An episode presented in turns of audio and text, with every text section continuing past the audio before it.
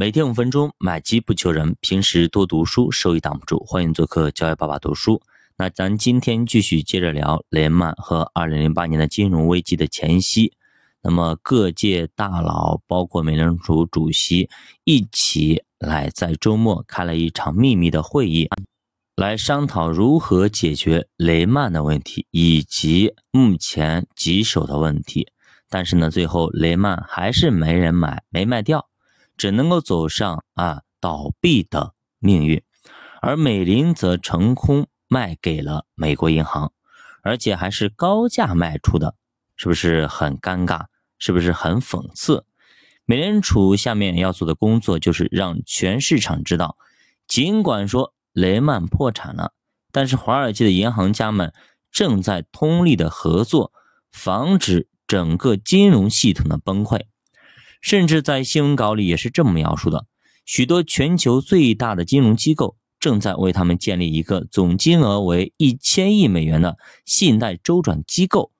这个数额远远超过了美联储一级交易商信贷工具所能提供的所有的金额。任何银行都能从中获得上限为三百五十亿美元的贷款。这些银行包括了像高盛、美林、摩根士丹利、美国银行、花旗、摩根大通。纽约银行、瑞士银行，还有前一段时间暴雷的瑞士信贷，还有像德意志银行、巴克莱银行等等啊，这些银行都是有头有脸的国际大投行。现在这些国际投行都在通力的进行合作，所以大家不用担心。但是雷曼破产规模超过了当年的安然，所以呢，很多机构都要重新估算自己的风险敞口。这个时候，美国国际集团的老大找到了巴尔森和盖特纳。他说：“现在的情况非常的糟糕，之前他们算的将将够用的这个资金，现在已经不够用了，资金缺口变大了，增加到了六百亿美元。”那梅伦斯塔建议啊，为避免国际集团信用被下调，美联储应该给他足够的贷款的资金，不然的话，我们美国国际集团可能也要崩了。而盖特纳则再次强调这是不可能的，而且维伦斯塔其实也知道希望不大，否则盖特纳也不会让雷曼自生自灭。但是呢，他还是要做最后的挣扎和争取。当天晚上，摩根大通的杰米戴蒙也打电话过来提醒他们，美国国际集团情况不太妙，已经存在了流动性的危机。但是呢，他对于美国国际集团的态度。却跟雷曼不一样，雷曼呢是没有好资产，一堆的垃圾。但是国际集团不一样，到了周一的早上呢，整个华尔街都在等着雷曼申请破产的消息，甚至认为呢，雷曼主动申请破产有助于稳定市场，也是对整个国家最有利的行为。但是雷曼自己不这么想，他们甚至很愤怒地指责。政府从来没要求过一家私人公司申请破产保护。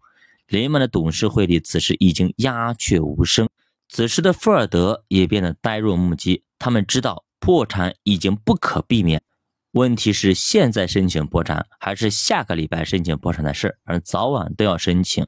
但是现在呢，雷曼觉得你不救我啊，你可以本来我可以活的，现在你不救我。让我自生自灭，让我死，那我也不让你好过，那我就不申请，我就不自己申请。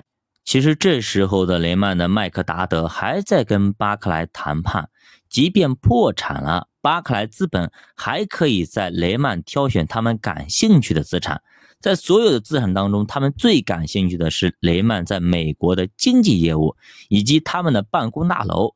对戴蒙德而言。这正是一个购买雷曼优质资产的绝佳的机会和抄底的机会啊，而且有点趁人之危的意思，并且这次他们得到了英国金管局和政府的双重的支持，也不需要股东投票。那这种谈判跟之前完全不一样，之前是收购整个公司，那整个公司里面那么多烂资产，肯定不要什么房地产等等的不要。但是现在不一样了，现在不是打包卖给你，而是家里的有钱的、值钱的当破烂儿，直接卖了就跟收破烂一样的，那当然是捡宝贝去了。九月十五号，礼拜一开盘前，巴尔森非常非常紧张，他看到道琼斯指数直接下跌三个点，感觉应该还好，此时布什总统打电话来告诉他自己并不希望雷曼破产，但是也借这个机会向市场发出一个明确的信号：政府不再有义务拯救华尔街的公司。鲍尔森则告诉布什，美联储还打算维持雷曼的经济自营商功能，以便完成和其他银行的交易。也就是说啊，要有序的平仓雷曼所持有的资产。至此，贝尔斯登卖给了摩根大通，政府接管了两房，连曼没人要，直接破产。美林高价卖身成功，几家欢喜几家忧啊！市场上最后一个大麻烦就是美国国际集团。所以盖特纳他们马上就在组织力量，准备筹集资金，化解国际集团的问题。而这里面的主力就是摩根大通的杰米·戴蒙和高盛的贝尔克凡，当然了，还有那个摩根史丹利。这三家银行是美国国际集团交易的对方。那也就是说，美国国际集团情况跟雷曼完全不一样。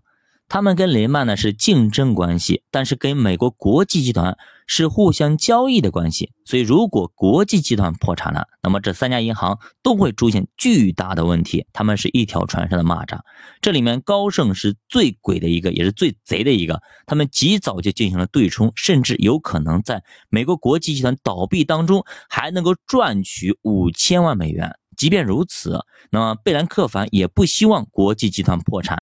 因为那样带来的间接损失也是不可估量的。比方说啊，你们家跟隔壁邻居家中间呢，虽然说隔了一个防火墙或者隔了一道小巷子，但是人家着火了，多多少少对你家会影响，有可能火直接冲过来把你家烧了，也未可知。